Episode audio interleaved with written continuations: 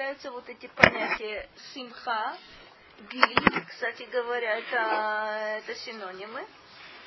Собственно, и то, и другое означает, э, означает радость. Гармину коль ешрейле. Что такое гармину? Что это за форма такая?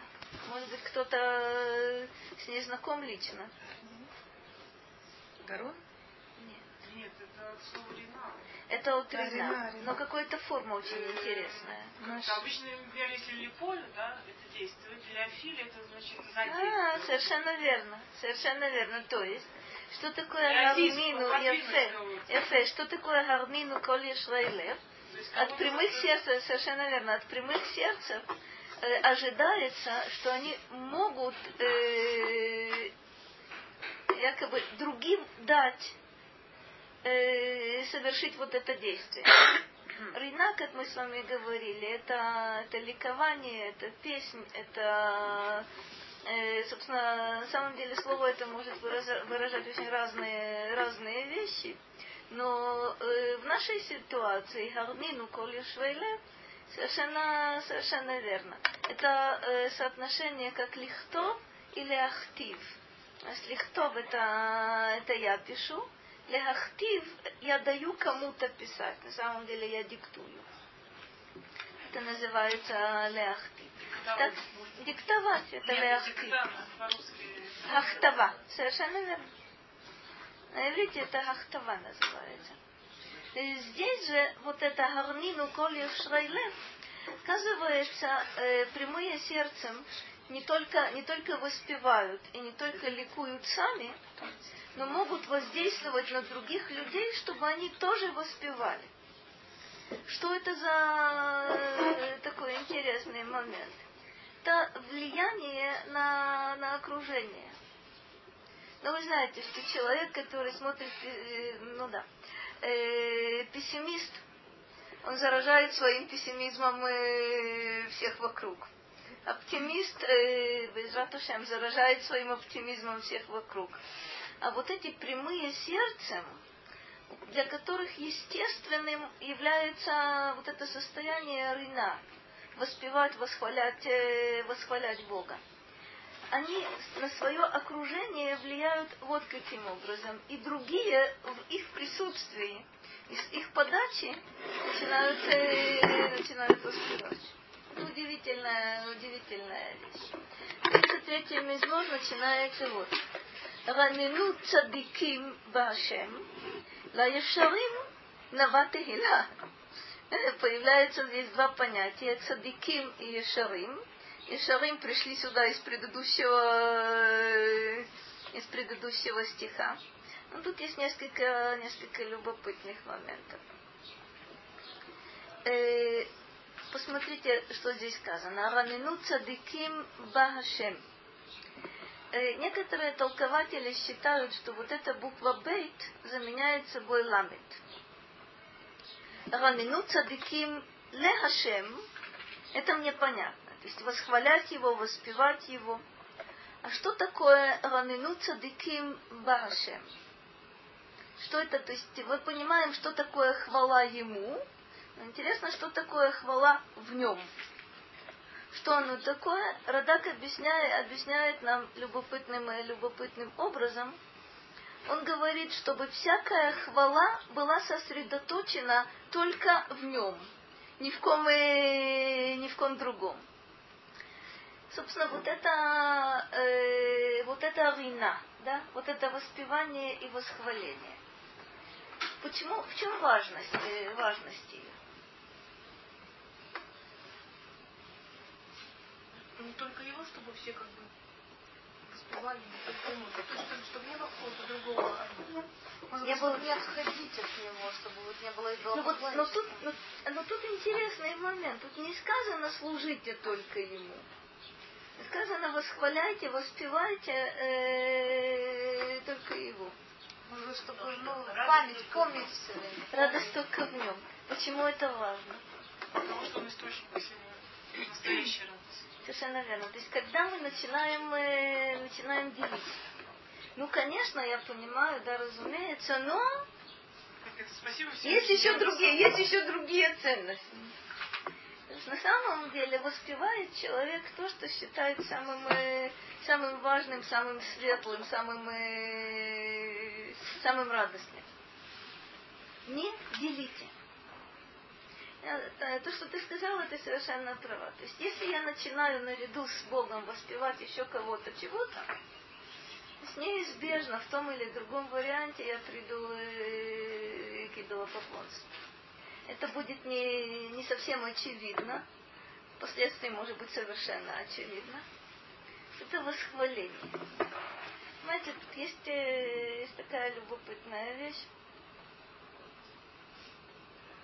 Когда начинают восхвалять человека, как это работает? Как? А как это работает на тех, кто воспевает и восхваляет? Постепенно, постепенно. То бишь, э, есть какое-то какое явление очень любопытное. То, что ты сказала, и ты права. Когда человека воспевают и восхваляют, наконец и он сам начинает э, к себе относиться начинает верить начинает верить. В это. Но интересно, что, э, собственно, видите, мы говорили много раз э, э, немножко э, в другом направлении, но я, я это повторю. Помните, мы с вами говорили, что видуй, э, когда человек раскаивается, да, совершает виду, он должен проговорить, э, высказать, собственно, все, что он как будто бы знает. В чем он согрешил, при каких обстоятельствах, в чем это состоит. Это проговаривание дает ему возможность осознать. И когда человека воспевают, это верно, что он постепенно начинает э, сам к себе относиться таким образом. Но больше это действует на тех, кто воспевает. Э, вы уже, насколько, насколько я понимаю, не застали этот славный период. Я, слава богу, не застала период, когда воспевали товарища Сталина. Я просто э, по возрасту не прошла, слава богу. Я только, это, это понятно. Я не знаю, я не удивлюсь, если, если вы не знаете, что такое воспевать товарища Ленина. А я это хорошо помню. А я это хорошо помню. С детского садика. С э, младшей группы. Э, э, это уже не было. Это, э, Ленина Не, не, Ленина всегда а Ленин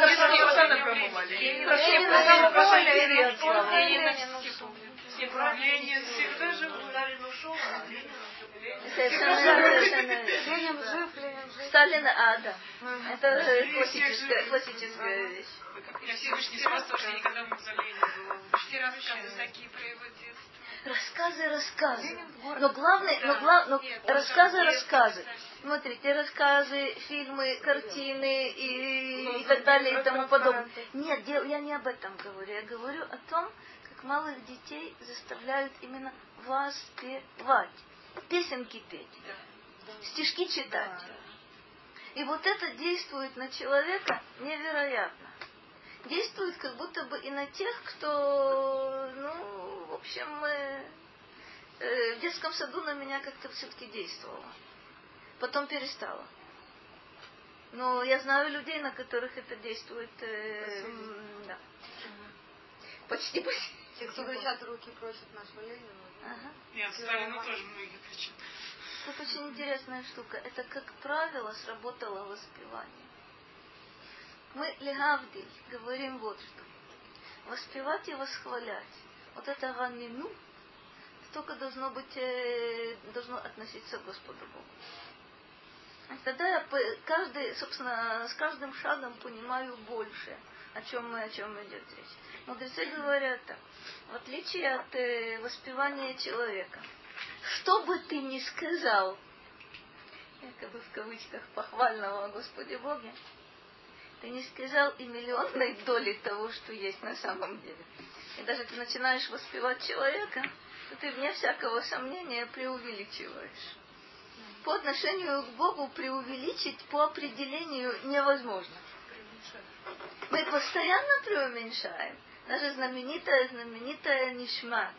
мы говорим, илу пину мале шира каям, улишонейну ринаки амон галав. Ведь даже если бы это были бескрайние возможности, то все равно мы не могли бы сказать и малой доли того, что на самом, на самом деле есть. Поэтому Радак говорит, только в нем должна быть, может присутствовать э, вот это восхваление, вот это рина. Ла яшарим нава тегила. А тут э, новый вопрос, который возникает. Почему восхваление Тагила подобает только прямым? Я вроде бы э, и после всего, что мы сказали, значит, прям человек или крив человек, когда он воспевает, это хорошо, это на него действует. Почему здесь сказано, что только прямым подобает восхваление? что они не скрываются. Почему? Нет. То есть кому подобает восхвалять Бога? Вот это интересный момент. Момент искренности. Они, и раз они прямые, значит они видят истинность, что, что это истина. Они видят, э, что Всевышний достоин этого. Оказывается, то есть нач, начали мы с чего? Рамину цадиким беашем. Рина, мы говорим, это воспевание э, хвалебные, хвалебное воспевание и так далее и тому подобное. Добавляют нам Лаешарим Наватигила.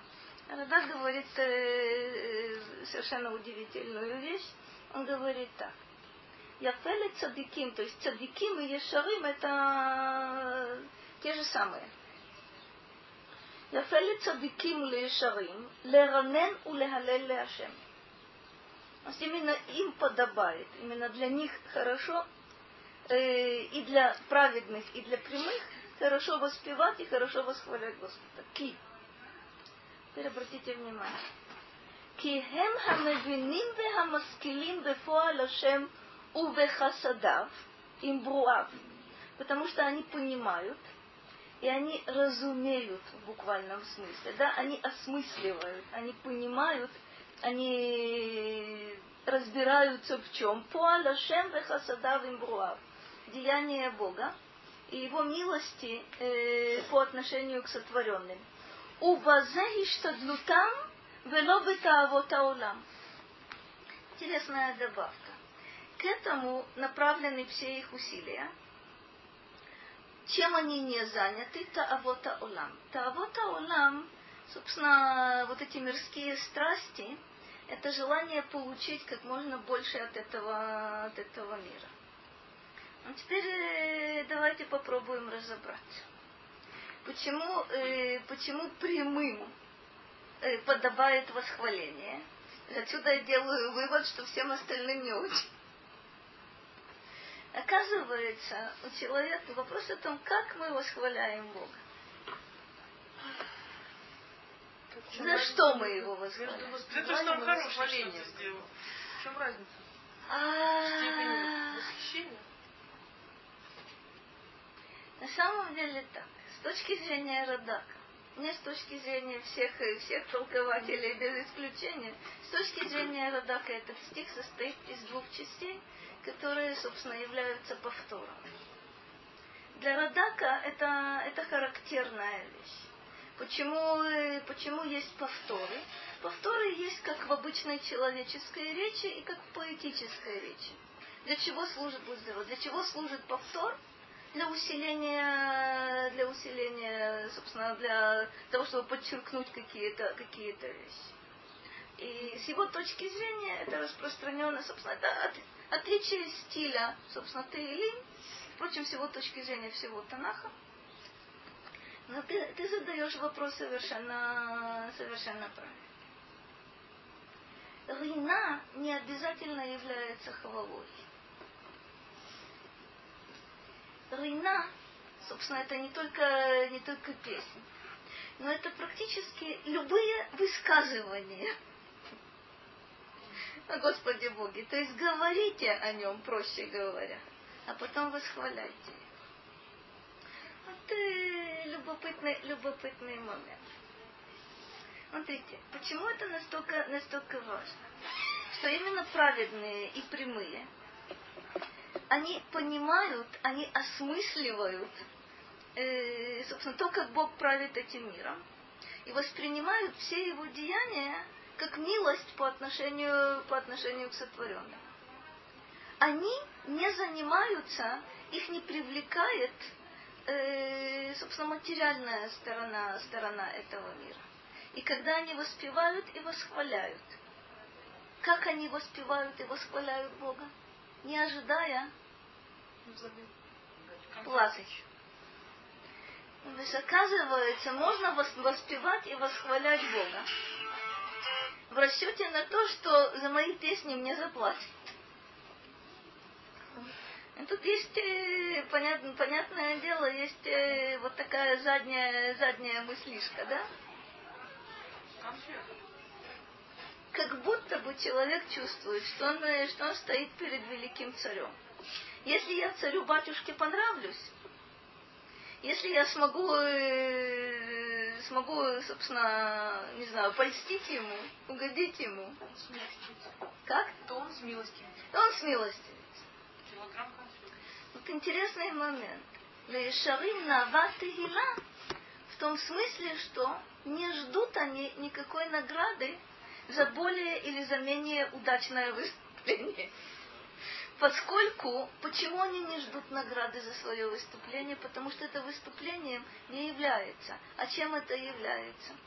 Говорить о Боге и воспевать Бога и восхвалять Бога – это их занятие основное. Как это происходит? И вот интерес, интересная штука. Он употребляет два слова. Мевиним у маскилим. Мевиним у маскилим. Они понимают, они разумеют. Они осознают. Когда человек понимает и осознает, выхода у него другого не будет. Как целый день с утра до вечера только об этом и говорить, и только, и только э, восхвалять Господа Бога за то, что человек понял. Потому что нет ничего более высокого, нет ничего более, более важного. А вот если человек восхваляет э, к месту и не к месту, лицемерно, ожидая этим заработать что-то, вообще-то изначально я понимаю, здесь сказано, что такому не подобает. Такому не подобает.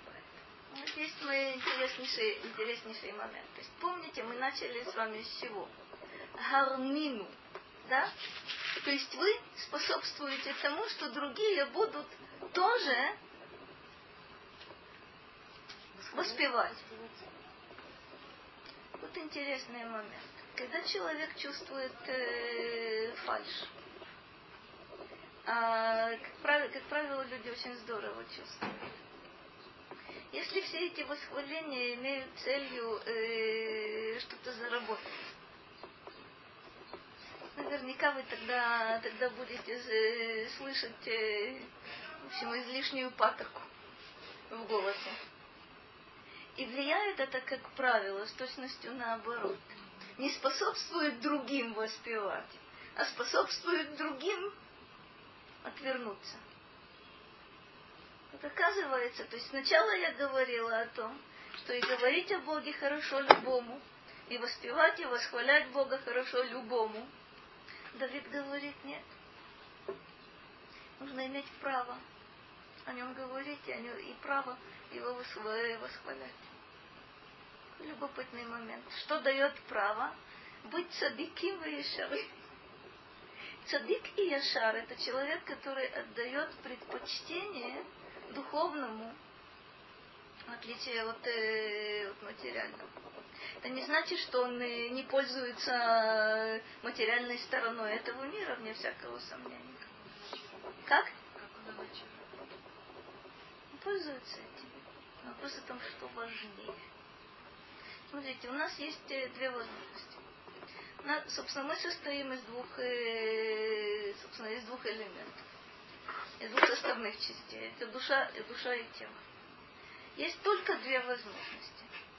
Либо тело будет подниматься вслед за душой, либо душа будет опускаться вслед за телом. Куда? Бог. Куда? Вместе это делать? В любом, в любом случае, в любом случае душа, в любом случае душа и тело. А, то, что на самом деле происходит, происходят вот эти скачки, где-то тело побеждает, где-то душа побеждает. Это верно.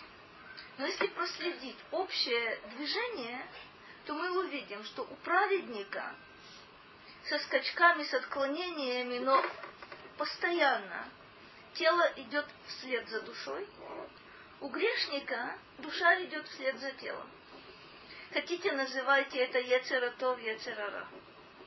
Хотите, называйте это материальное и духовное в человеке. То есть назвать это можно по-разному, но явление все, все одно и то же.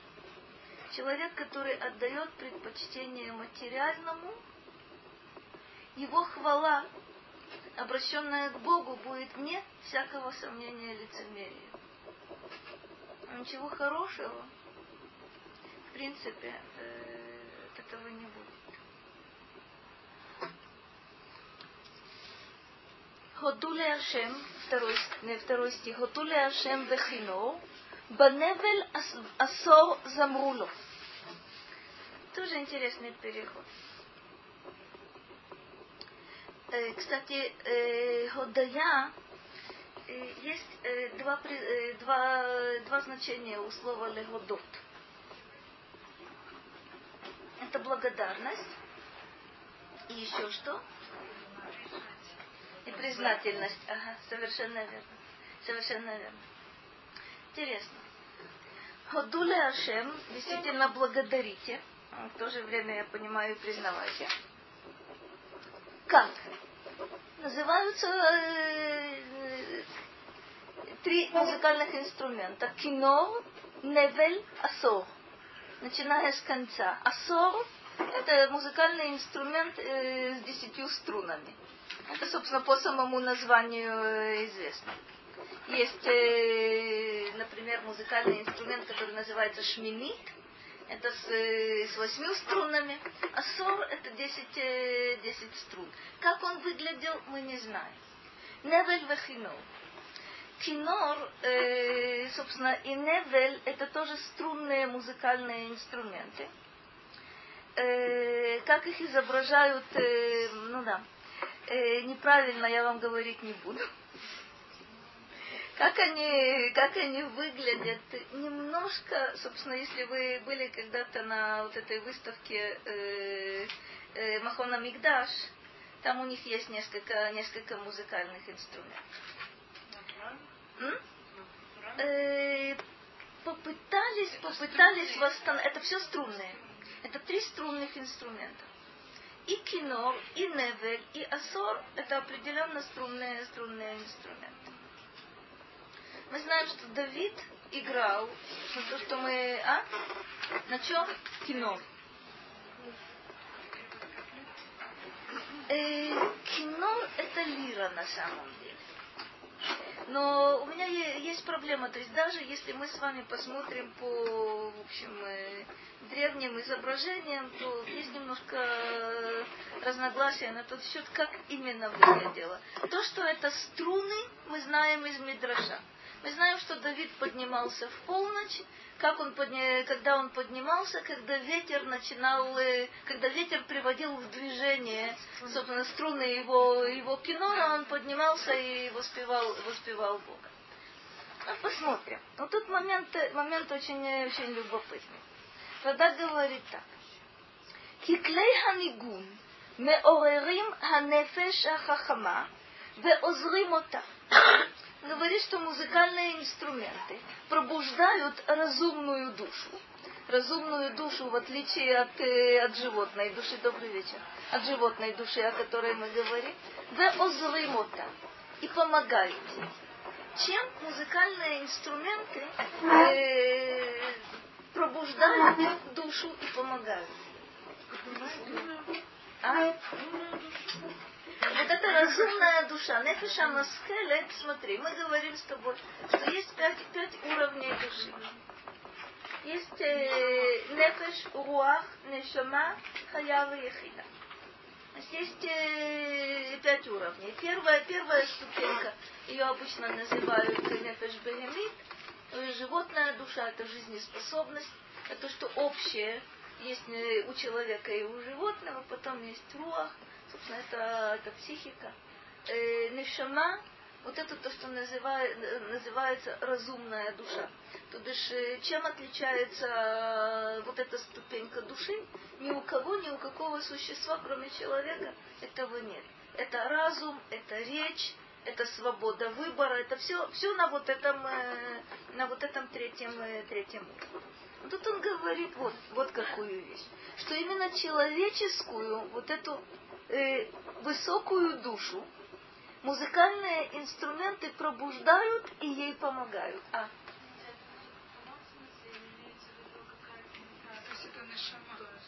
Это музыка в прямом смысле. Музыка в прямом смысле, которая звучала в храме. Эту музыку там исполняли, исполняли левиим. В обязанности левиим входит музыка. И вот все, все вот эти тегилим, 150 мизморов, которые, которые мы с вами найдем э, в книге Тегилим, они исполнялись. Исполнялись в храме, совершенно верно. Есть все без исключения. Все без исключения. То есть при, э, при каких обстоятельствах, смотрите, те, собственно, те мизморы, которые мы берем здесь, они входят, э, входят э, в молитву. Скажем, этот мизмор, вы помните, Рамину Цадиким, это суббота праздники. Следующий, следующий мизмор тоже будет суббота, суббота праздники. То есть у каждого мизмора есть свое, свое назначение. Оно исполнялось при определенных обстоятельствах. Э, чего мы сейчас не знаем, так это вот какая, какая вещь. Есть ли у каждого мизмора своя мелодия, или же у группы мизморов есть одна мелодия, или же, может быть, у всех их, хотя вряд ли, есть одна, у 150 есть одна. Э, что, что тебя удивило? Как, как читают Тору в синагоге? Ну, Ашкеназим вот так читают, Сфарадим вот так читают, яменские евреи вот так читают. Но у каждого есть, собственно от начала до конца. От Берешит Бараду Лейней Кол Исраэль одна и та же мелодия. Нет, я просто к тому, что если, допустим, эта песня в субботу, она будет все равно по-другому петься, не как в будний день, скажем. Э, я согласна. какая-то разница. Я согласна с тобой. То есть, Нельзя э, петь песню, которая в субботу поется так же, как в будний мы сейчас, посмотрим, мы сейчас посмотрим, насколько ты права, исходя из этого же, из этого же мира. Но то, что мне хотелось бы, хотелось бы уяснить, то вот какой момент. То есть мы знаем, что музыкальные инструменты были в храме, были, э, собственно, главным образом струнные. Мы знаем э, в других ситуациях использование других музыкальных инструментов. Мы знаем использование ударных, мы знаем использование духовых. Э, смотрите, шофар и труба, серебряная труба, использовались, э, как, как правило, для того, чтобы подать, подать сигнал. Э, скажем, э, тупим, собственно, вот эти ударные или, собственно, собственно говоря, трещотки. Для, для чего использовались, вы помните, Ширата Ям, у Мирьям в руках есть э, тоф, есть мецельтаим, есть несколько, несколько разновидностей, собственно, это бубны, это, это барабаны, это разные-разные инструменты. Вот, э, вот вещь интересная. Для чего это? Это создает определенную атмосферу. Для чего это? Это позволяет, это позволяет э, как будто бы э, уйти от э, будничных каких-то вещей. Что чувствует человек, который, который любит музыку? Что чувствует человек, которого учили, а? Здорово. То есть, когда, когда действительно человек понимает, и когда человек любит, на него это действует безотказно. А когда он впервые слышит, а вот тут интереснейшие вещи происходят. Э, я помню э, влияние музыки, расскажу так и будь, хотя не симпатично. А, я долго, долго не понимала, почему, почему люди, э, ну скажем, не желают слушать Вагнера. А, почему, почему нужно осторожно, честно говоря, относиться к музыке? То есть почему к металлике нужно осторожно относиться, это любой знает э, одурманивает э, буквально за пять минут.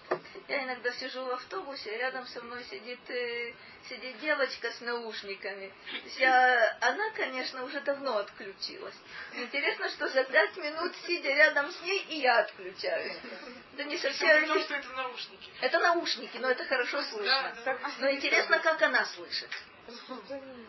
Совершенно удивитель, удивительная штука. Ну, вот э, одно из моих любопытнейших таких опытов э, было вот какое. Э, это было очень-очень-очень давно. Была замечательная передача о индийской культовой музыке. Причем это не музыка для туристов, э, которую я э, до того где-то что-то там э, слышала и очень не любила. А музыка аутентичная, то есть которую используют в определенных целях. И, ну, мне было очень любопытно. Естественно, то есть там объяснения были, действительно, на достаточно э, хорошем профессиональном уровне, очень интересно. Вдруг я стала, стала замечать за собой какие-то странные вещи. То есть один отрывочек, второй отрывочек. Вдруг я заметила, что я отрываюсь от действительности. Но вместо того, чтобы чувствовать подъем, я, к моему колоссальному сожалению, стала чувствовать э, спуск и очень резкий. Я хорошо помню, что тогда буквально из последних сил я подошла э, к приемнику и выдернула шнур. То есть у меня не было, не было даже сил нажать на кнопку. Все что, все, что я смогла, это выдернуть шнур, чтобы это прекратилось. только тогда я поняла на самом деле, что музыка может действовать и в одном направлении, и в другом направлении. Здесь она действует. Мы с вами, с вами видели Родуле Хашем Бехинор Беневель Асор Замбруло. Это как действительно используйте, используйте музыкальные инструменты в мирных целях. Есть э, интересное место в Танахе, которое я хочу вам напомнить, и вы наверняка его тоже, тоже помните помните, когда Давид э, приходит к Шаулю? А приходит он э, к Шаулю почему, кстати? Известно, что Давид умеет, что Давид умеет играть. А, у него депрессия а, это не депрессия, это очень, э, очень интересная, очень интересная вещь. Когда Шауль практически уже лишается престола а Давид помазан на царство. Но никто об этом не знает. То есть э, на это нужно, на это нужно обратить внимание. Шауль практически, то есть номинально на престоле сидит, лишившись полностью прав на него. Давид помазан на царство, но даже не помышляет о том, как бы ускорить, э, ускорить процесс. М? Почему, кстати, ничего не делал? Это очень-очень важный момент, о котором мы будем говорить наверняка в других, э, в других мизмуре. Я э, скажу, могу сказать это очень коротко, но мы к этому неизбежно будем, будем возвращаться. Давид попадает, попадает к Шаулю, потому что известно, он искусный музыкант. Вот э, то, что я вам хотела здесь напомнить, такой момент, когда Шаулю было очень плохо а Давид играл, ему становилось лучше. Кстати, интересная вещь. Э, из описания совершенно нельзя сделать вывод, что это депрессия. Там очень интересное объяснение. Руах Раа от Господа. От Господа. Ты понимаешь, понимаешь, нет, нет. Вот это руах раа, это когда, когда он начинает ревновать, когда он начинает завидовать Давиду, тогда летят стрелы. Кстати, впоследствии стрела полетит в собственного сына. Не под влиянием вот этой, вот этой руахра, а совсем по другим, по другим причинам. То есть обычно э, делают ошибку такого порядка, что Шауль бедненький заболел. И поэтому он так себя, так себя вел. Интересно, что вот эта руах раа появляется уже после того, как практически для Шауля все кончено, а он держится за престол.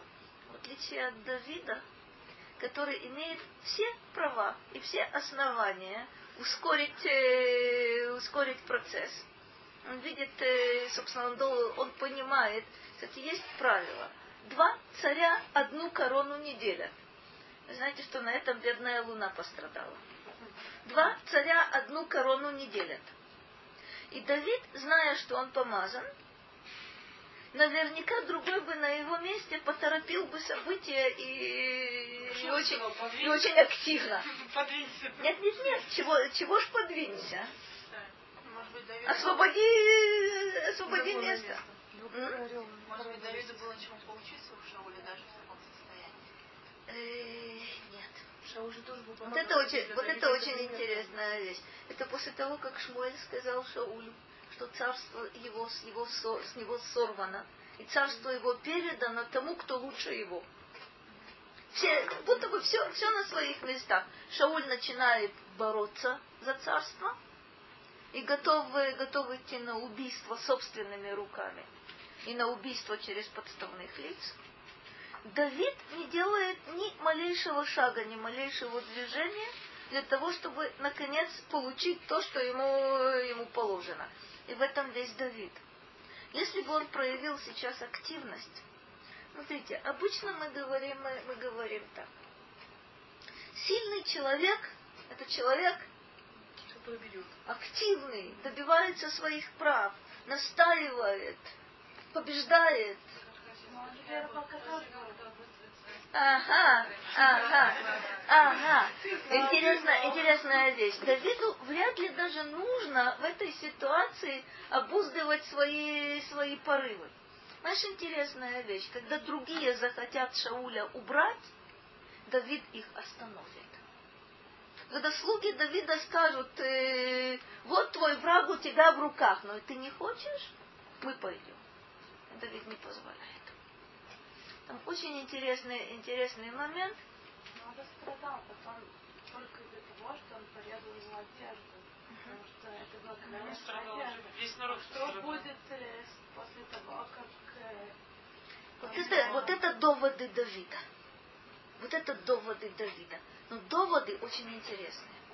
Он говорит, кто осмелится поднять руку на помазанника Господнего, при том, что помазанником Господним является он. Шауль на него руку поднимает очень активно. С копьем и без копья. Но вот это удивительная вещь. Давид знает одну вещь, которую вообще-то любой человек должен знать. Положено тебе, положено тебе. Ты лучше всех, ты умнее всех, ты талантливее всех, и вообще-то это место тебе положено но почему-то это место занято кем-то, у которого даже нет, э, нет как будто бы таких прав, как у тебя. Давид говорит, коль скоро это так, никаких действий я не буду совершать. Это удивительная штука. Это не, э, собственно, история не кончается этим. Скоро Шауль погибнет но еще семь лет Давид будет царствовать в Хевроне только над коленом Иуды. В то время как ему обещано царство над всем Израилем. Почему?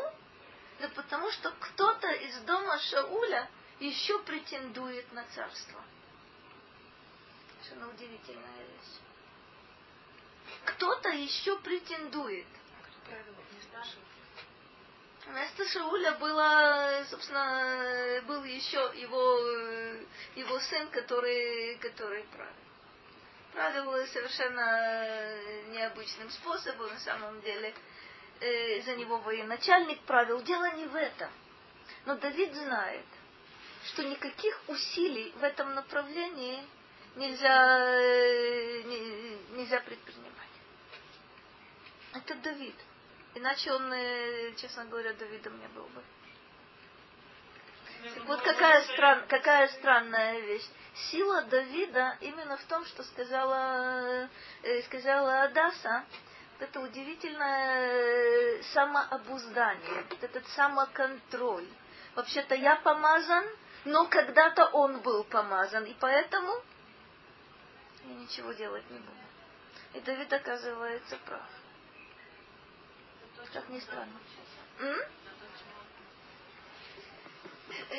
Смотри, достаточно часто, да. Нет у нас тех испытаний, которые были у Давида. Нас с тобой Шмуэля Нави не помазал ни на что, включая, включая царство. Но достаточно часто, достаточно часто у нас возникает э, э, гениаль, совершенно верно, на своем, на своем уровне гениальный вопрос. Почему, почему этому дано то-то, то-то, то-то, в то время как я бы это сделала намного, намного лучше. Он на этом месте, наверное, на этом месте он должен быть. Ты считаешь, что тебе это место подходит больше? Подожди, если это правда, ты будешь здесь. Непростая штука это, смотри, это полностью отрицание всех тех э, принципов, которые, как это сейчас называется, у успешного человека. То есть как можно бизнес э, такими правилами, собственно, как можно там преуспеть, как можно преуспеть э, даже в науке. Как можно преуспеть, э, не знаю, в разных-разных других местах? Нужно расчищать территорию, застолбить, э, застолбить местность, и, и все. Яблочным порядком. Оказывается, оказывается, нет.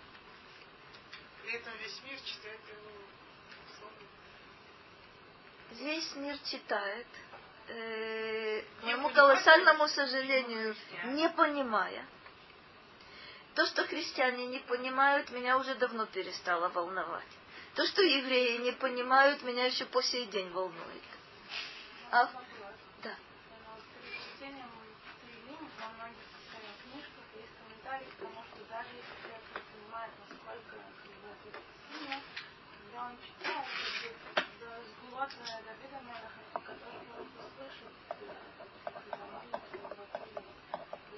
он гляди. Значит, на самом деле так, только с небольшой поправкой.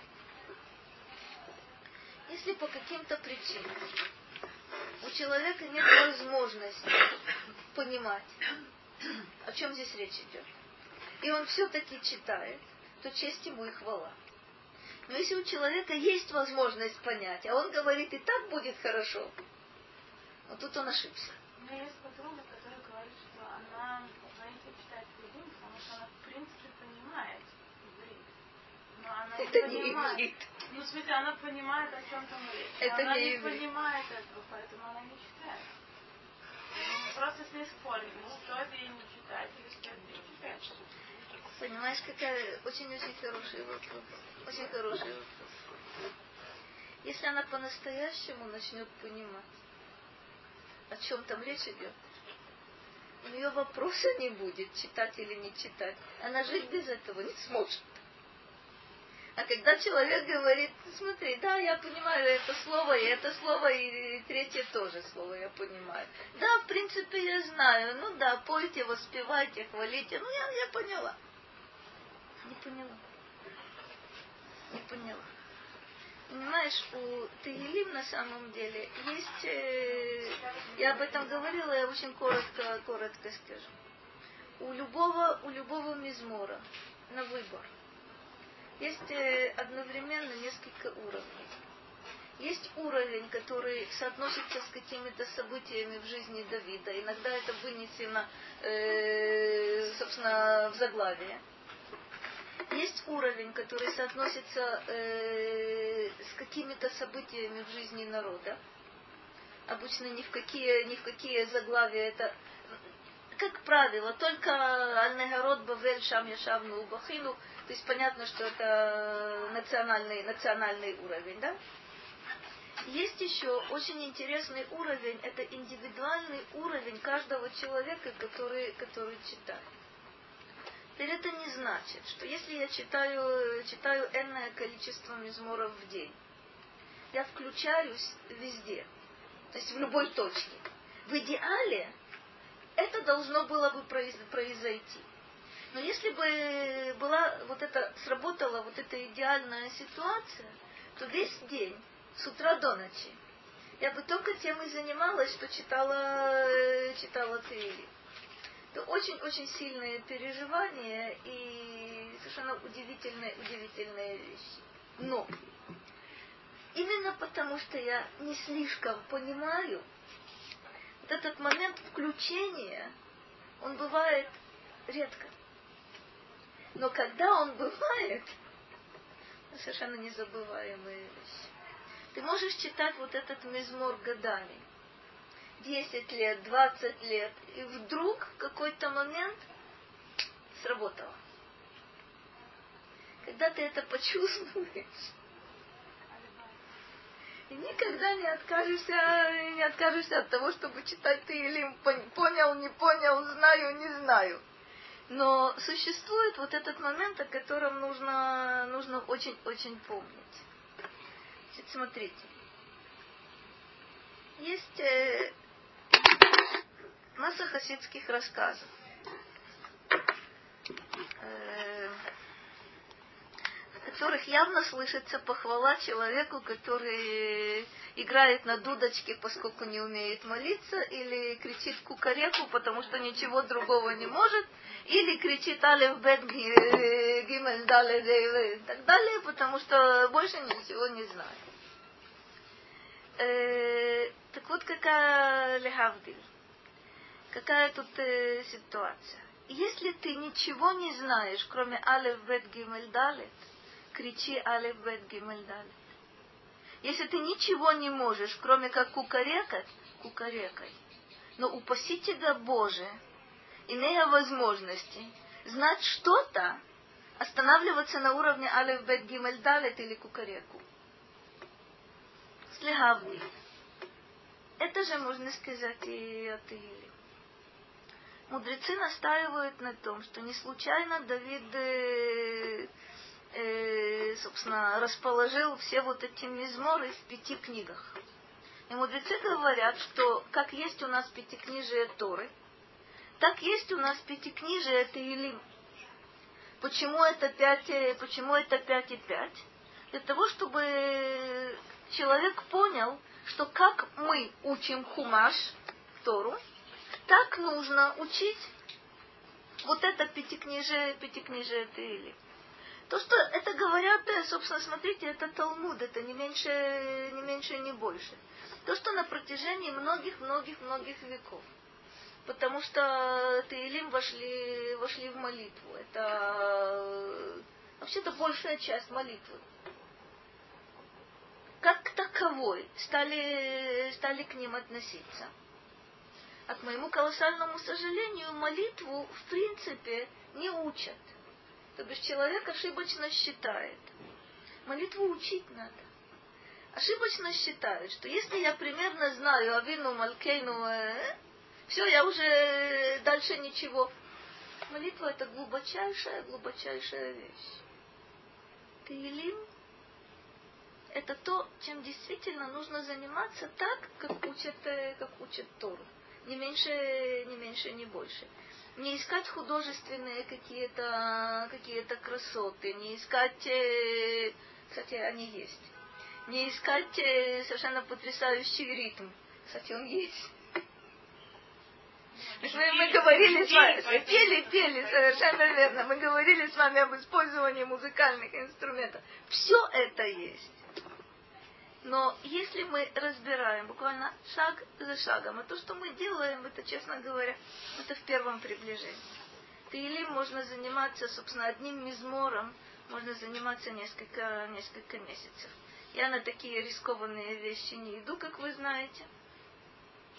То, что мы делаем, в этом тоже есть определенная польза. Ну, поглядим еще немножко. Вот то, что ты сказала, смотри, как интересно, это посуд Гимель.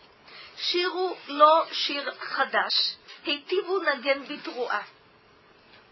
Пойте ему новую песню.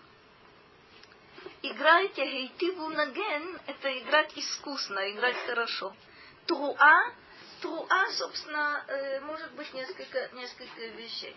Труа, вы знаете, это э, определение одного из голосов шофара.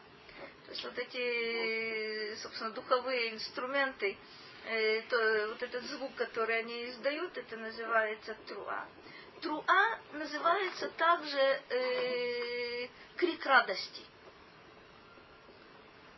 Но то, что меня здесь интересует больше всего, вот это шир хадаш. Ну, как ты, как ты сказала, быть того не может. Чтобы одинаково звучал, одинаково звучал мизмор. И в праздник, и в, и в субботу, и в будний день. Что ты имела в виду? Почему, почему они не могут одинаково звучать? Ну, что даже, говорит, если в шаббат нужно идти как бы с другой скоростью, это как получается будет одно и то же. Либо шаббат как будни, либо будни как шаббат. Интересно, это интересная штука. Настроение другое. Смотрите. Рада говорит следующую вещь. Он говорит так. Что такое шир хадаш? Хидшуло шир тамид. Каждый раз обновляйте шир? Каждый раз обновляйте ему песню. То есть как будто бы это те же самые слова. Как будто бы это та же самая мелодия даже может быть. Да? но это будет другая, другая песня. Это будет Шир Хадаш. Когда, когда собственно, что-то, записанное черным по белому от начала до конца, становится Шир Хадаш. С каваной Это каванот, это правда. Что это такое? Это то, что я называю подключение. То есть э, сначала отдельно текст, отдельно я. Я его читаю. Что я из этого понимаю, что я из этого не понимаю, э, ну хорошо, так большинство делает. Но вот описать и объяснить, что происходит, когда человек действительно находит себя там, и мизмор в себе, совершенно удивительная штука. Это действительно ширхада никто до этого момента ничего похожего не произносил. Но что интересно, что через пять минут и он не вернется на ту, э, собственно, к той, к той точке. Может, он может подняться, но вот этот шир хадаш останется действительно как, э, как таковой навсегда. Это момент открытия, это момент озарения. Это удивительная вещь, которую вы наверняка, наверняка понимаете. Мы говорим о том, что э, Тагилим написаны как? Что это такое? Литературное произведение. Что оно такое? Это Беруаха Кодыш.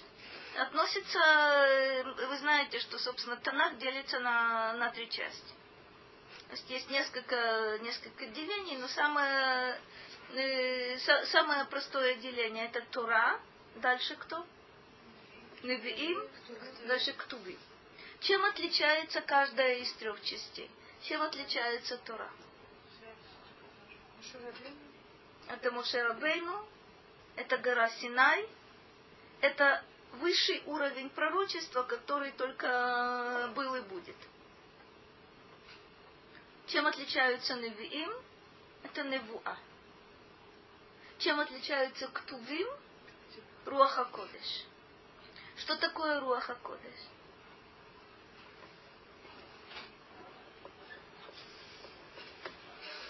Это одна из э,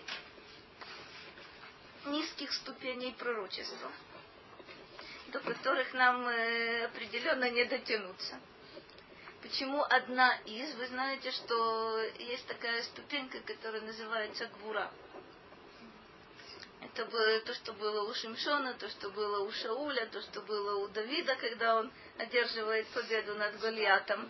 М?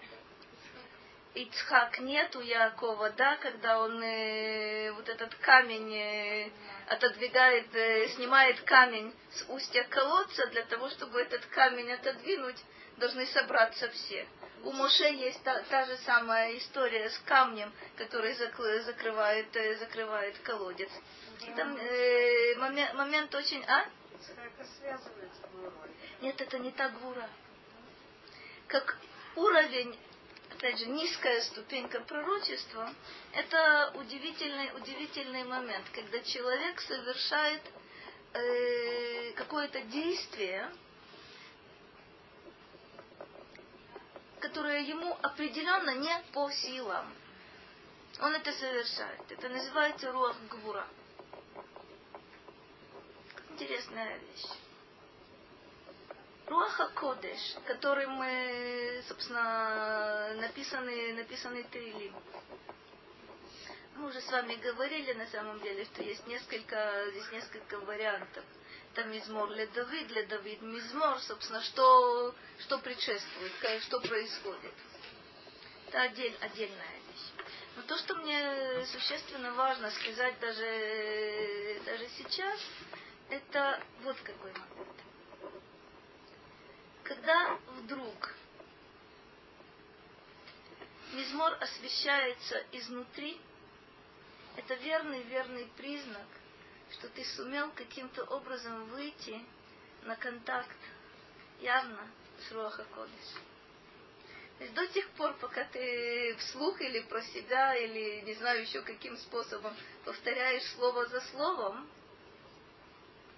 нет этого ощущения. А то, что ты совершенно справедливо сказал, если человек у меня спрашивает, читать ты или не понимая, или не читать не понимая, то, конечно, читать. Нет всякого сомнения. Но это никогда не, никогда не будет означать, что не нужно стремиться к другому, э, к другому пониманию, к другому, э, к другому подходу. Смотрите, четвертый стих. כי ישר דבר השם, וכל מעשהו באמונה. Это есть тут вот это ки. Оно указывает причину, э, собственно, как, какая связь между этим и предыдущим стихом. Нам сказано, Ширу шир хадаш, этиву наген битруа. Почему? Ки яшар дварашем. Почему его воспевать? Почему постоянно должна быть новая, новая песня? Интересная связь. Ибо прямо Слово Господне. Вехоль маасегу и любое его деяние де эмуна. Эмуна, вы знаете, что, собственно, означает не только веру, но и верность. Вот интересный момент. Как я, как я могу понять этот стих? Яшар Дварашем, говорит нам Радак, Дварашем – это гзера. Что такое гзера? Это предопределение, которое человеку непонятно. Это план Бога, в который меня не посвящали. Кстати говоря, в планы Бога э, из Танаха мы знаем, человека посвящают э, достаточно редко. Вы знаете примеры?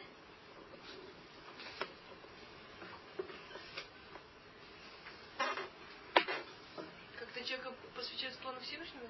А когда Всевышний к Аврааму пришел, сказал, что он дом хочет разрушить. Замечательно. Замечательно. Еще.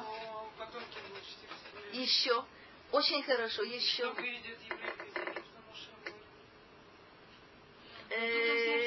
Есть, есть, есть. Это уже на самом деле посылается человек с определенным заданием. Все, все совершенно верно.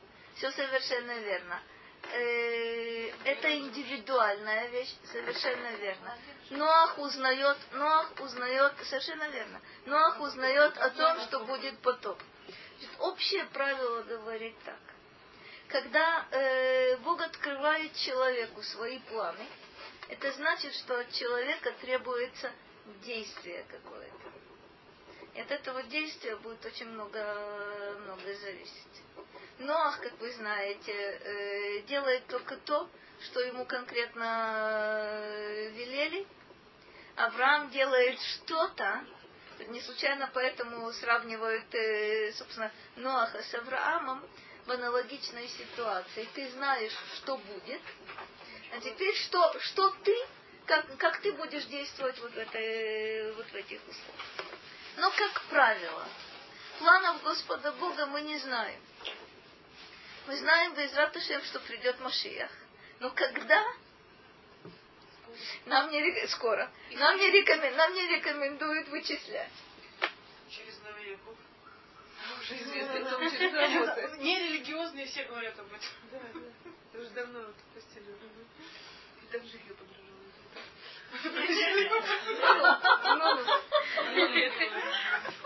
Красная, красная дорожка уже готова. Сейчас занимаются ее изготовлением, я поняла. Вот интересный момент. Кияшар два вашем Прямым является любое вот это, вот это предопределение. Вехольма асегу беэмуна. И любое его действие является, является верным. Сейчас посмотрим, как Радак это объясняет. Может быть, мы немножко к этому подойдем. Он говорит так. כגזרות הקל ומשפטיו ישרים. הכל באמונה אין עוול. יכירו Веоду Цитко. Удивительная, ну, удивительная вещь. Что все его предопределения, все его суды прямы. И э, все верно, то есть э, нет, нет в нем эйн авель. Собственно, что такое авель? Как? Нет, нет, нет, нет. Авель это через айн. Авель это э, несправедливость. Авель это это когда, э, собственно, хм, это кривота. Совершенно верно. Это искривление. Совершенно, совершенно верно. Якиру в юду цитко. Когда когда человек понимает, вне всякого сомнения, он и признает, что это правильно. Но вот до того, как он понимает, очень трудно, трудно достаточно часто согласиться. Почему?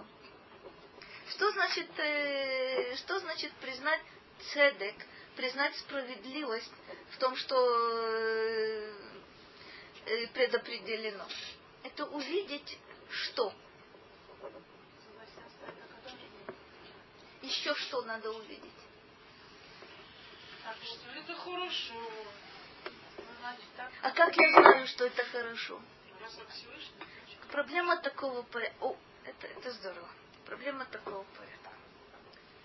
Каждый, каждый из нас по природе своей, любой человек зашоренный, он видит только узкую щелочку в этой узкой щелочке перед ним проходят какие-то какие вещи. И он говорит, это плохо, это хорошо. Вот тут я бы иначе поступил, и тут бы я тоже, тоже иначе поступил. Да?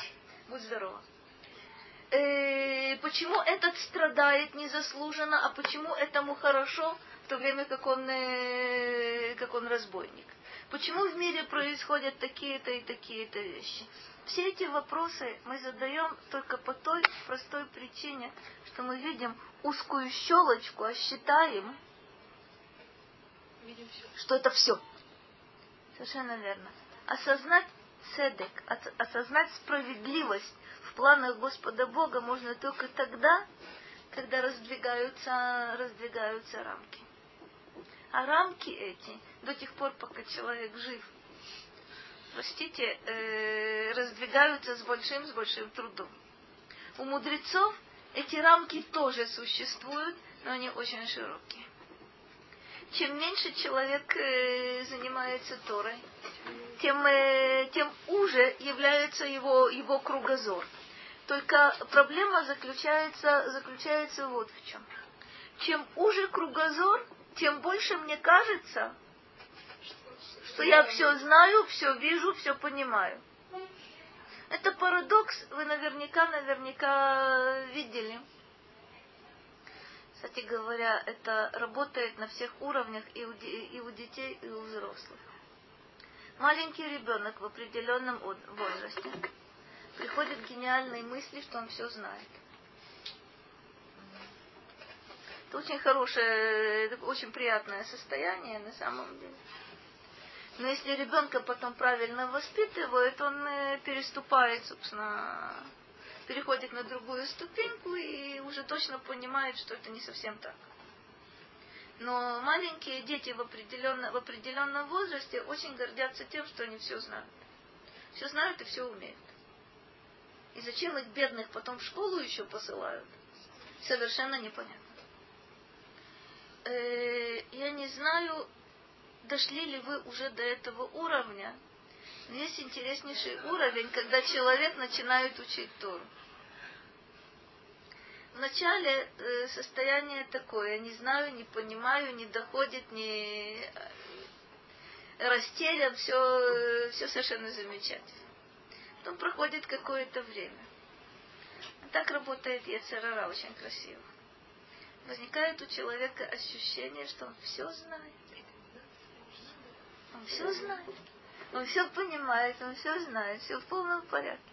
Ощущение фантастическое. В этой точке многие э, перестают заниматься. И это трагедия на самом деле. Если же ты движешься, движешься дальше, то буквально еще 5 сантиметров вперед, и ты понимаешь, что ты уже ничего не знаешь, и все совершенно, все совершенно замечательно. Но э, насколько я помню, э, ну не знаю, может быть у кого-то это иначе, но по себе я хорошо помню, это был непродолжительный период, один единственный.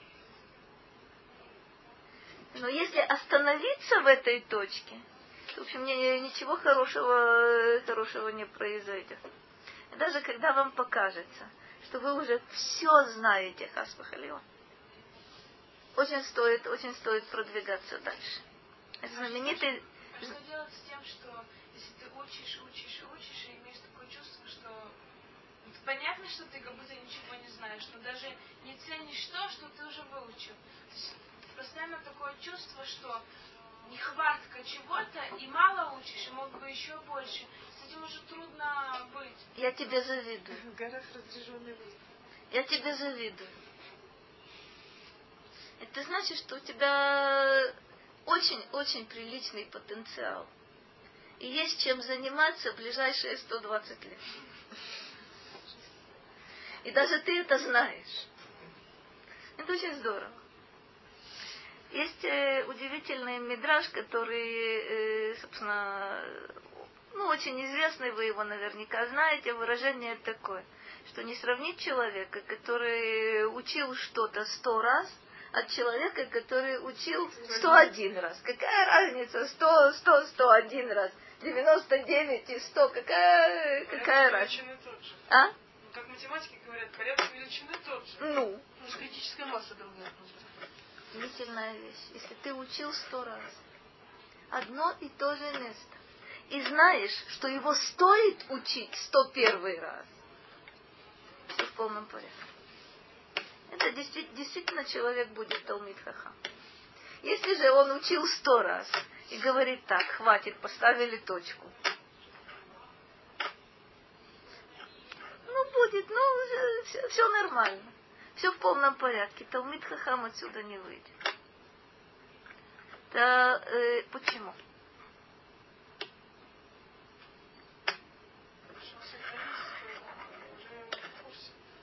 Это то, что я сказала. У него есть ощущение, что он уже знает, что вы от меня хотите. Что первый раз у него не будет такого ощущения? Надо Смотри, тот, кто, тот, кто уч, учит 101 раз, будет и 102, и 1010.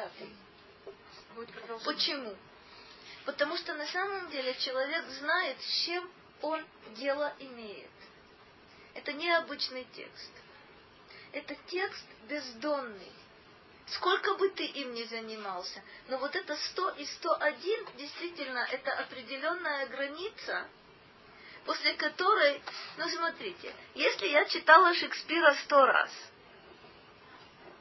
неужели я, неужели я буду его читать сто первый? Вряд ли. Я уже вроде бы его, вроде бы уже его и на память знаю. И с какой стати, что значит читать сто, э, учить сто первый раз? Относиться к этому, как будто бы это первый раз. Вот это Ширхадаш, простите. Вот это, э, вот это увидеть, то, кстати говоря, открываются глубины совершенно невероятные.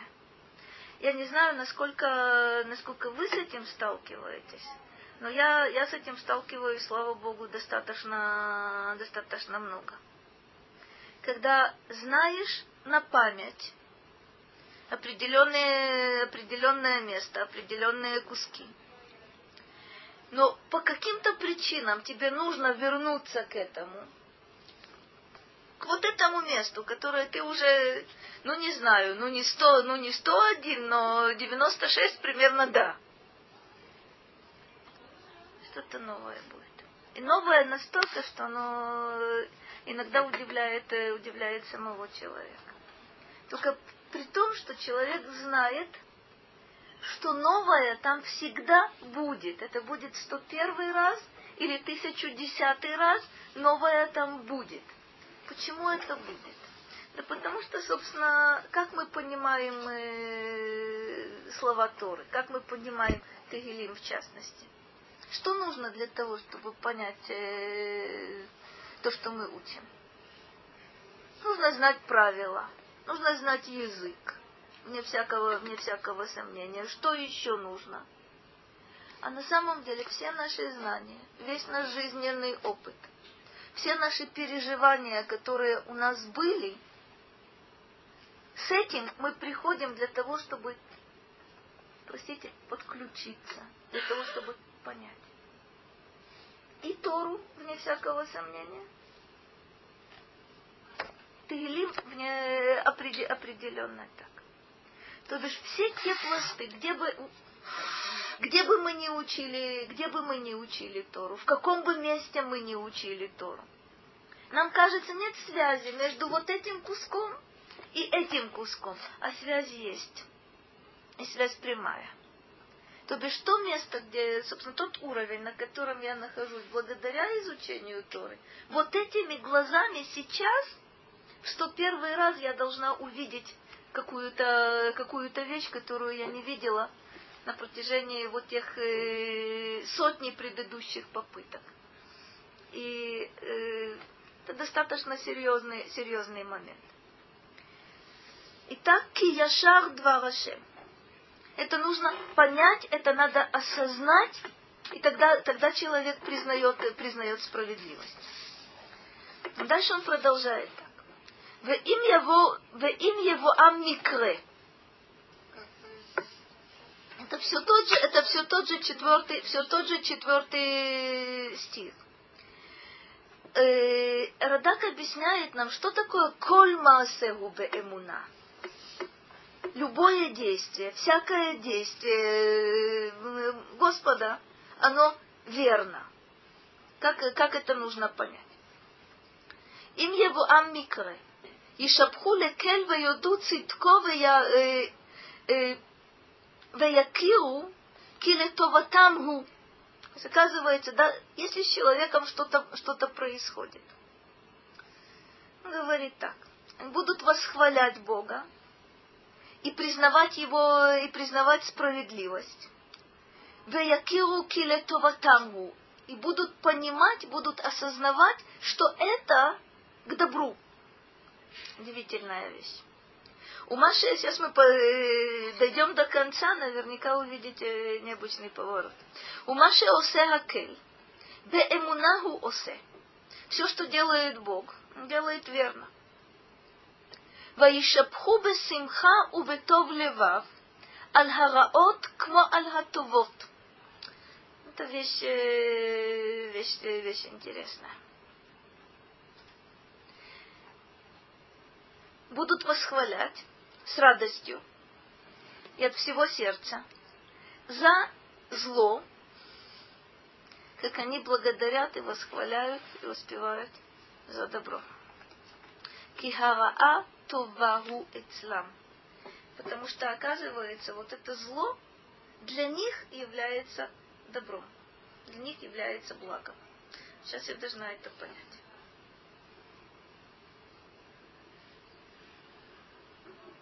Что такое кольма асевуба все что, все, что Бог делает, справедливо. Не только, что Он делает в Китае, Хасвахалила, э, землетрясением, не, не только то, что Он делает где-то, это меня не касается, ну да, я смотрю со стороны, ну да, извержение вулкана, ну, ну да. Хасвахалила, и тогда, когда это касается непосредственно человека. И тогда он должен видеть, что все что все это справедливо, что все, что мне представляется злом, на самом деле является добром. А это очень, очень, очень э, трудно. Почему это трудно?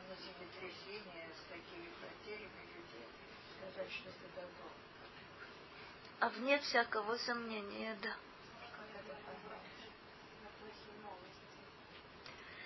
Это вещь, это вопрос, вопрос очень интересный. Да, действительно, есть, э, хорошо, что ты напомнила. Есть удивительная браха. Не на плохие новости, а на трагические, страшные, невероятные новости. Эта браха звучит достаточно необычно. Барух Даяна Эмет. Это не только соверш... совершенно верно. Благословен судья истинный. Кстати говоря, эмет – это и истина, и верность. Как мы с вами, с вами говорили. Удивительная вещь. Да, Бог правит своим миром. Все, что в этом мире от Него идет, является добром. Когда это человека касается, и когда ему плохо, и когда ему больно, это очень, очень непростая вещь говорит нам Радак удивительную штуку. Если ты понимаешь, что происходит, если ты понимаешь, что такое правление миром, если ты понимаешь свое место в этом мире, то что бы с тобой ни произошло, помните, как он говорит, если случится с ними что-то, вот это что-то, это на виду, виду имеется э, какая-то вещь тяжелая, это какое-то испытание, какое-то, какая-то потеря, какой-то, какой-то ущерб, что человек, оказывается, он должен восхвалять и благодарить, как благодарить за добро. Что значит, как благодарить за добро? Как я благодарю за, за что-то хорошее? С радостью. То есть? Это, с воодушевлением, то есть, как бы, когда просто... Нет, когда именно как бы да. Вот оно что. Вот оно что. Хорошо.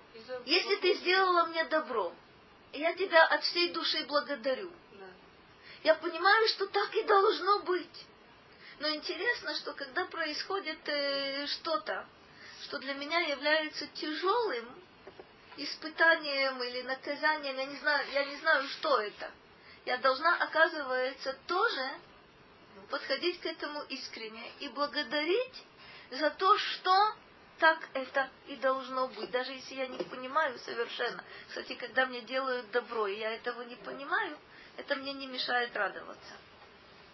Когда мне плохо, если я пойму, из какого источника вот это плохо исходит, то говорит нам Радак, для них Раа является Това только в том смысле, что они понимают, Что? Почему? Но больно. Потому что все источник. Источник. Один источник. Все справедливо и все истина. Я не знаю, для чего это. Я не понимаю, почему, почему мне плохо. То есть, если я могу понять и сказать, это мне наказание, если я могу понять и сказать, это мне испытание. Нахон, совершенно верно. Как правило, мы этого, мы этого не знаем. Как правило, да, но нужно э, назвать еще э, одну вещь. Э, на иврите это э, очень четко, четко видно. Есть э, слово из трех букв. Ламет мем гей. Которое можно читать в двух направлениях.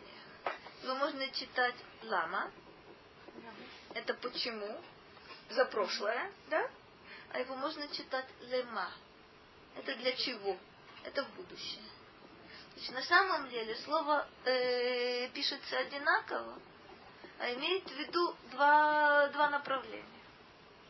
Все, что происходит с нами, оно не только из прошлого пришло, оно пришло для того, чтобы соединить нас с будущим. Если я это все понимаю, то действительно э, то я не могу похвастаться тем, что я могу, ну да, но праведник и прямой человек, вне всякого сомнения, благодарит за зло так искренне, как он благодарит, э, благодарит за добро. Пользу добра видит любой. Пользу того, что мы называем условно злом, вряд ли кто-то видит. Редко кто видит, скажем, э, скажем. Но и не видя, в этом, в этом вся любопытность. Смотрите, какая, какая странная вещь э, всегда ли мы адекватно оцениваем то, что мы называем добром? Может быть, может быть, садик. Ну, Ну да, если будет много шоколада, он не видит, что это зло. Для него это как бы, у него даже нет такого в его понимании такой категории, как зло. Ну погоди, зуб болит. Он болит или не болит? Хороший человек или плохой человек, все болит. Э, бедность. Прости меня, хороший человек, плохой человек, плохой человек, и тому и тому больно. Это мы называем гаа. Това – это когда здоровье, богатство, преуспевание. Раа – это когда болезни, бедность и так далее и тому подобное. То, что за, кстати говоря, это парадокс известный. За здоровье редко кто говорит спасибо, потому что это воспринимается как должное. За богатство, как правило, себе говорят спасибо. Это я поработал. Это ошибка, вне всякого сомнения. За, э, за добро действительно нужно благодарить э, Господа Бога. Но интересно, что и за зло, то, что мне представляется злом, а именно болезни, хасвы халила, э, бедность и тому, и тому подобные вещи, Потеря и потеря близкого. И потеря близкого, к моему колоссальному сожалению, и неудачи, провалы, э, беды. Это удивительная вещь. То бишь общего между двумя вот этими вещами, Тува и Раа. Это то, что я признаю. Что все, что происходит, происходит по воле, по воле Бога. Есть масса объяснений, в Талмуде мы находим э, даже очень много объяснений, почему, почему установили браху за дурные вести, за очень тяжелые, тяжелые вещи. Кстати, Бару Даяна и Эмет э, говорят не только, когда узнают о смерти, о смерти человека, но и тогда, когда узнают о каких-то потерях, о каком-то ущербе. Тот пример, который приводится, приводится в Масехет Брахот, он следующий. Э, были ливневые дожди, которые размыли, размыли почву. И в том году не было урожая. То бишь это не, не просто что, что-то там пострадало. Если в том году не было, не было урожая. Почему нужно благодарить за, за такую вещь? Почему нужно, простите, благословлять за такую вещь? Говорит, э, говорит Талмуд, потому что в следующем году был двойной урожай. Значит, смотрите, это надо понять как модель. Когда человеку плохо, больно и страшно, он не может, э, не может подняться над этим. С какой стати мне благословлять? Говорит, э, говорят мудрецы, в следующем году был двойной урожай. Ты не знаешь, каким образом и при каких обстоятельствах Господь Бог восполнит то, что тобой потеряно. Не знаешь. Да, Ася сказала э, одну очень-очень важную вещь, которая для меня тоже является весьма-весьма-весьма болезненной. На себе я не могу это, это проследить, потому что это по-прежнему болезненным моментом является. Но вот интересно, э, я вам все-таки это скажу, то, что я видела, видела на других людях. Смотрите, это не про вас будет сказано ни при каких обстоятельствах. Но взрослым человек становится только тогда, когда умирают его родители. Я, к моему колоссальному сожалению, не по отношению к себе, но по отношению к другим людям. Это видела, это видно очень-очень-очень ярко.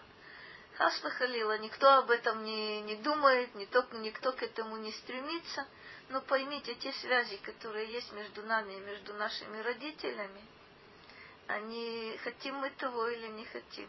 Они не дают человеку быть взрослым. Это удивительная, удивительная вещь.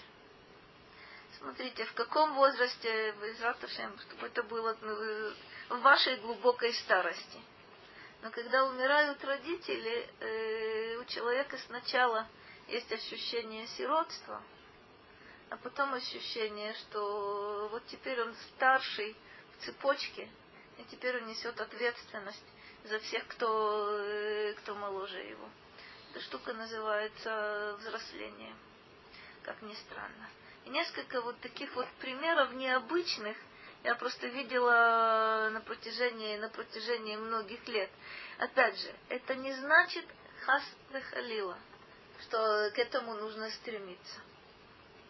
Но все, что с человеком происходит, кстати говоря, Ася, я должна вам это сказать, я это себе говорю. Все утраты, которые есть у человека, они происходят именно тогда, когда должны произойти. А теперь выбор у, у человека. Как? Всегда вот этот кризисный момент. У человека есть, э, есть возможность либо подняться, либо, либо упасть. Э, как называется кризис на иврите? Машбер. Что такое, что такое машбер? Вы знаете, вы знаете изначально... Никто не знает изначального значения слова?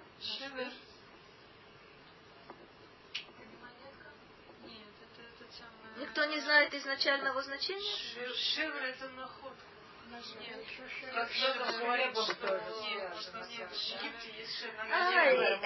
Ася, Ася вспомнила очень интересную вещь, очень интересную вещь.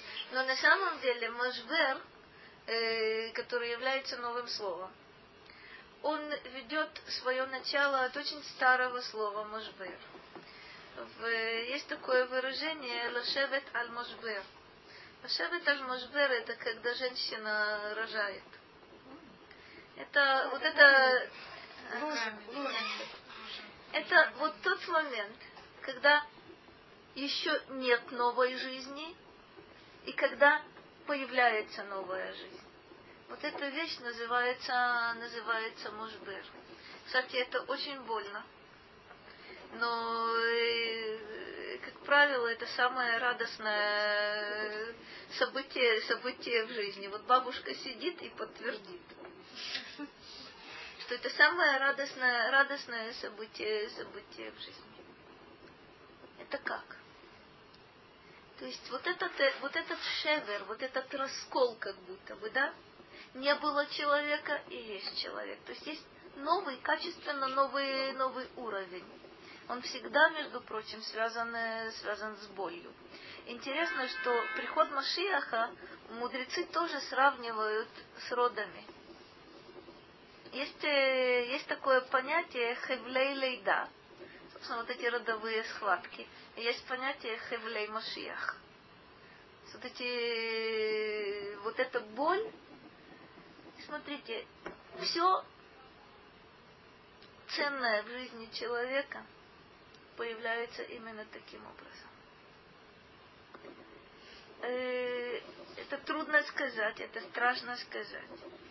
Но любая беда, которая с человеком происходит, это может быть. То есть либо человек сможет произвести на свет что-то что новое и ценное, либо есть падение. То есть ты выдерживаешь, ты поднялся на новую ступеньку. Ты не выдерживаешь, ты оказываешься где-то очень-очень э, глубоко, глубоко внизу. Смотрите. Есть тут... Э, а, нет, уже смотреть некуда.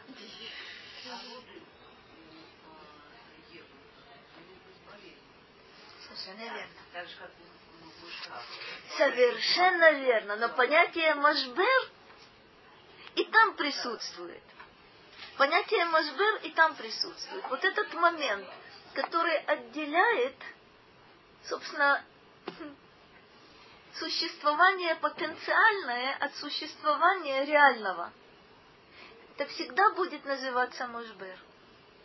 Это всегда будет называться мужбер. Это и те камни, на которых сидит э, э, в древнем мире сидела женщина. Как? Это переход к новому, к чему-то. Это новый период, это новый этап. Это новое явление какое-то.